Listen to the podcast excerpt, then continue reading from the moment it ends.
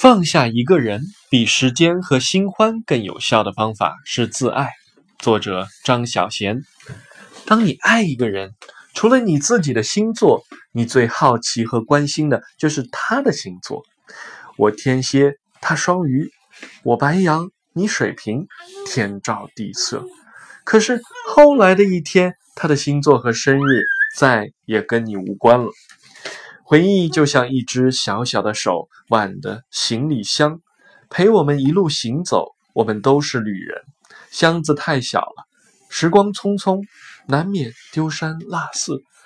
带不走的太多，放不下的始终要放下。时光已老，不如归去。你忘不掉的那个人，已经跟另一个人在一起了，过着另一种生活。他的生命里再也没有你。